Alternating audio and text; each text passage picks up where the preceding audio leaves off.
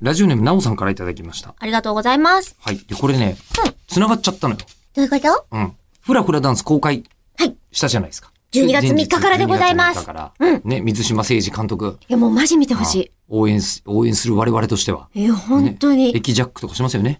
水島さんのことを知らなかったとしても私は見てほしいと思う作品だった。これいいは。話だからね。本当当ににね。えー、ディーン・藤岡とか出てるよ。うん。でね、ヨッピーさん、ゆりこさん、こんばんはこ。んばんは。新潟県知事をやらせていただいている、なおです。はい。 私は、この知事会についてまた遡って聞いてください。そうですね。中学生の時、同じクラスで同じ誕生日で、うんなおかつ同じ病院の同じ病室で生まれた人がいました。えうん。ほ取りぼ、双子じゃん。取り違えられても不思議がないぐらいですえね。ね。うん。その話は親は当然知っていたらしいのですが、中学校で初めて一緒のクラスになるまで教えてくれませんでした。ほう数学的に言うと、同じクラスに同じ誕生日の人がいる確率は89.1%らしく、そうなんだよね。これ全然珍しくないんだよね。珍しいことではないらしいのですが、同じ病室で同じ誕生日の人は、人生で他に話を聞いたことがありません。私は理系ではないので確率を計算しようにも計算の仕方がわかりません。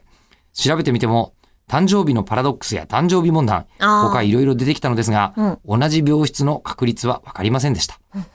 今回のメールテーマが、えー誕生日にまつわる話ということで、誕生日が同じで同じ病室という方、えーそういった話を聞いたことがある方はいらっしゃるのかなと気になってメールいたしました。えー長文乱文失礼いたしました。はい。わあ、私、転勤族っていうやつだったので、はいはい。ちょっと成立しないんですよ。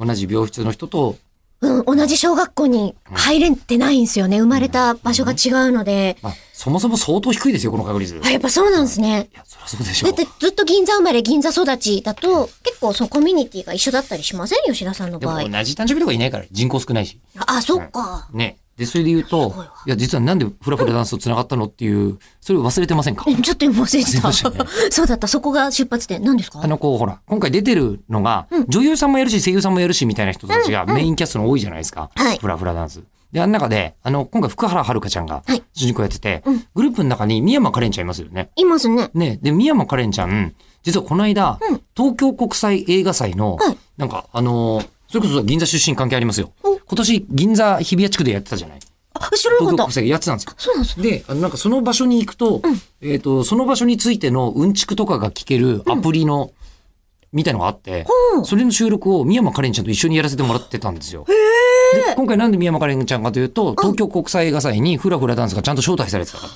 ら。なるほとど。いうのがあって、で、えーずーっと、あの、会って、会う人って調べるじゃない、ずーっと調べてたんだけど、本人にまだ言ってないことがありまして、私に宮間かりんちゃんと誕生日が同じなんですよ。言ってないの、まだ。びっくりだわ。